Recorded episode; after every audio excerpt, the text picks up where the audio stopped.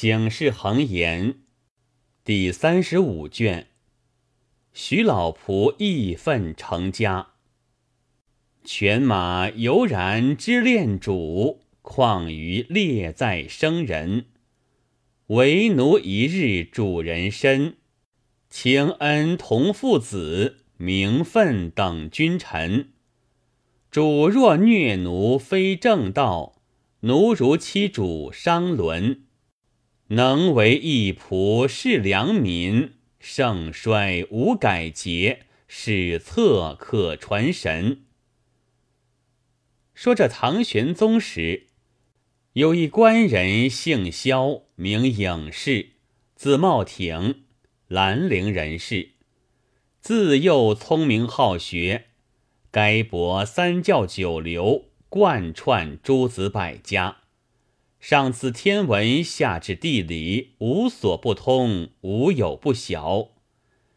真个胸中书腹五车，笔下巨高千古。年方一十九岁，高多魁科，明清朝野，是一个广学的才子。家中有个仆人，名唤杜亮。那杜亮。自萧颖士树龄时，就在书房中服侍起来。若有驱使，奋勇直前，水火不避。身边并无半文积蓄，陪伴萧颖士读书时，不待吩咐，自去千方百计，预先寻觅下果品饮馔供奉。有时或烹欧茶。助他青丝，或暖杯酒解他辛苦，整夜直服侍到天明，从不曾打个瞌睡。如见萧影士独到得意之处，他在旁也十分欢喜。那萧影士般般皆好，件件俱美，只有两桩毛病。你倒是哪两桩？第一件。乃是恃才傲物，不把人看在眼内。才登仕级，便去冲撞了当朝宰相。那宰相若是个有度量的，还恕得他过。又正冲撞了第一个忌才的李林甫。那李林甫混名叫做李猫儿，平西不知坏了多少大臣。乃是杀人不见血的刽子手，却去惹他，可肯轻轻放过？被他略施小计，险些连性命都送了。又亏着做主搭救，只削了官职，坐在家里。第二件事性子严急，却像一团烈火，片语不投，即暴躁如雷。两太阳火星直报，奴仆稍有差误，便加捶踏。他的打法又与别人不同，有甚不同？别人则治家奴，定然记其过犯大小，讨个板子叫人行账，或打一十，或打二十，分个轻重。唯有萧颖士。不论事体大小，略触着他的性子，便连声喝骂，也不用什么板子，也不要人行杖，亲自跳起身来，一把揪翻，随份撤着一件家伙，没头没脑乱打。凭你什么人劝解，他也全不做准，只要打个气息，若不像意。还要咬上几口，方才罢手。因是嫩般厉害，奴仆们惧怕，都四散逃去。单单存得一个度量。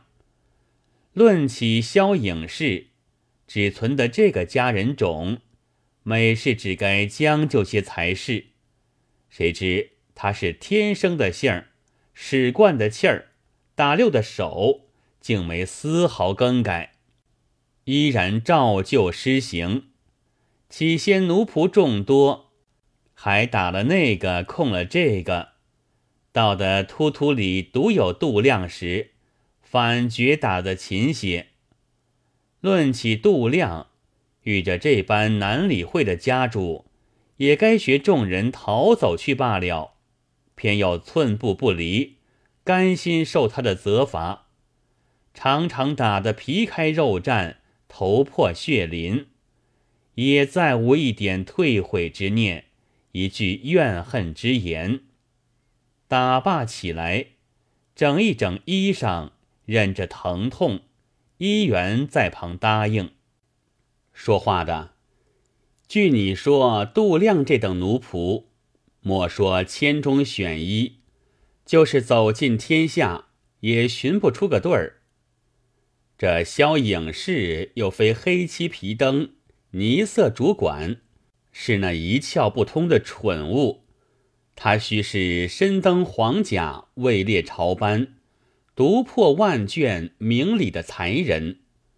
难道嫩般不知好歹，一味蛮打，没一点仁慈改悔之念不成？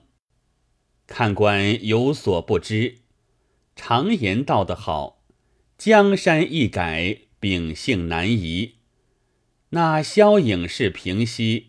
原爱度量小心训谨，打过之后，深自懊悔道：“此奴随我多年，并无十分过失，如何只管将他这样毒打？今后断然不可。”到得兴发之时，不觉拳脚又轻轻的生在他身上去了。这也不要单怪萧影视性子急躁，谁叫杜亮？刚闻得斥喝一声，恰如小鬼见了钟馗一般，扑突的两条腿就跪倒在地。萧影是本来是个好打人的，见他做成这个要打局面，少不得奉承几下。杜亮有个远族兄弟杜明，就住在萧家左边，因见他常打的这个模样，心下倒气不过。撺掇杜亮道：“凡做奴仆的，皆因家贫力薄，自难成立，故此投靠人家。一来贪图现成衣食，二来指望家主有个发迹日子，待妾风光，摸得些东西，做个小小家业，快活下半世。像阿哥如今随了这错大，早晚殷勤服侍，竭力尽心，并不见一些好处。”只落得常受他凌辱痛楚，那样不知好欠的人，跟他有何出息？他家许多人都存住不得，各自四散去了。你何不也别了他，另寻头路？有多少不如你的，投了大官府的人家，吃好穿好，还要做成趁一贯两贯，走出衙门前，谁不奉承？那边才叫某大叔。有些小事相烦，还未答应时，这边又叫某大叔，我也有件事劳动，真个应接不暇，何等兴头！若是阿哥这样，肚里又明白，笔下又来的，做人且又温存小心，走到是要人家，怕倒不是重用。你那错大，虽然中个进士，发力士就与李丞相作对。被他弄来坐在家中，料到也没个起官的日子，有何撇不下？定要与他缠账。杜亮道：“这些事我岂不晓得？若有此念，早已去得多年了。何待吾弟今日劝谕？古语云：‘良臣择主而事，良禽择木而栖。’奴仆虽是下贱，也要择个好使头。”像我主人只是性子躁急，除此之外，只怕舍了他，没处再寻的第二个出来。杜明道：“满天下无数官员，宰相、贵戚、豪家，岂有反不如你主人这个穷官？”杜亮道：“他们有的不过是爵位、金银二事。”杜明道。只这两桩尽够了，还要怎样？杜亮道：“那爵位乃虚花之事，金银是臭污之物，有甚稀罕？如何急得我主人这般高才绝学，拈起笔来顷刻万言，不要打个稿？真个烟云缭绕，华彩缤纷。我所恋恋不舍的，但爱他这一件儿。”杜明听得说出。爱他的才学，不觉哈哈大笑道：“且问阿哥，你既爱他的才学，到饥时可将来当得饭吃，冷时可做得衣穿吗？”杜亮道：“你又说笑话，才学在他腹中，如何记得我的饥寒？”杜明道：“却原来又救不得你的饥，又遮不得你的寒。”爱他何用？当今有爵位的人，尚然只喜屈权附势，没一个肯怜才惜学。你我是个下人，但得饱食暖衣，寻觅些前朝作家，乃是本等，却这般迂阔，爱什么才学？情愿受其打骂，可不是个呆子。杜亮笑道：“金银。”我命里不曾带来，不做这个指望，还只是守旧。杜明道：“想是打得你不爽利，故此尚要挨他的棍棒。”杜亮道：“多承贤弟好情，可怜我做兄的。但我主这般不傲才学，纵然打死也甘心服侍他，遂不听杜明之言。”仍旧跟随萧影视，不想今日一顿拳头，明日一顿棒子，打不上几年，把杜亮打得渐渐遍身疼痛，口内吐血，成了个伤劳症候。初日还勉强驱成，此后打熬不过，半眠半起，又过几时，便久卧床席。那萧影士见他呕血，情知是打上来的，心下十分懊悔，指望有好的日子，请医调治，亲自煎汤送药，挨了两月，呜呼哀哉。萧影士想起他平日的好处，只管涕泣，被办衣冠埋葬。萧影士日常。亏杜量服侍惯了，到得死后十分不便，央人四处寻觅仆从，因他打人的名头出了，哪个肯来跟随？就有个肯跟他的，也不重其意。有时读书到忘怀之处，还认作杜亮在旁，抬头不见，便掩卷而泣。后来，萧影视知得了杜亮当日不从杜明这般说话，不觉气液胸中，泪如泉涌，大叫一声：“杜亮，我读了一世的书，不曾遇这个怜才之人，终身沦落。谁想你倒是我的知己，却又有眼无珠，枉送了你性命。”我之罪也。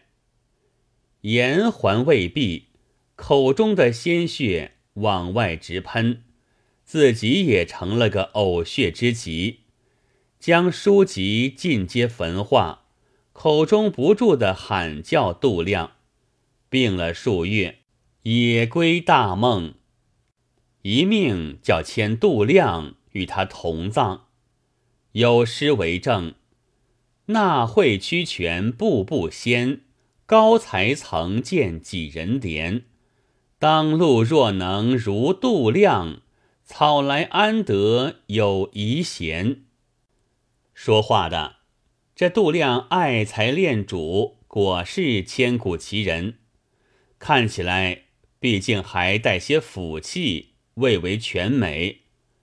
若有别装稀奇故事，异样话文。再讲回出来，列位看官，稳坐着，莫要性急。是来小子到这段小故事原是入画，还未曾说到正传。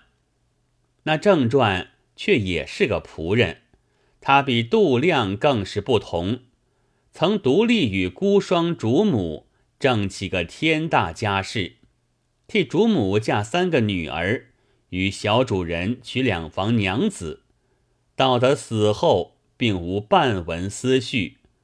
至今名垂史册，待小子慢慢的道来，劝喻那世间为奴仆的，也学这般尽心尽力帮家做活，传个美名；莫学那样背恩反噬、伟大不掉的，被人唾骂。你道这段话文出在哪个朝代、什么地方？原来就在本朝嘉靖爷年间，浙江延州府淳安县离城数里，有个乡村，名曰锦沙村。村上有一姓徐的庄稼，恰是弟兄三人，大的名徐延，次的名徐兆，各生得一子，第三个名徐哲，浑家严氏。道生的二男三女，他弟兄三人奉着父亲遗命，合锅吃饭，并立的耕田，挣下一头牛，一骑马，又有一个老仆，名叫阿季，年已五十多岁，夫妻两口也生下一个儿子，还只有十来岁。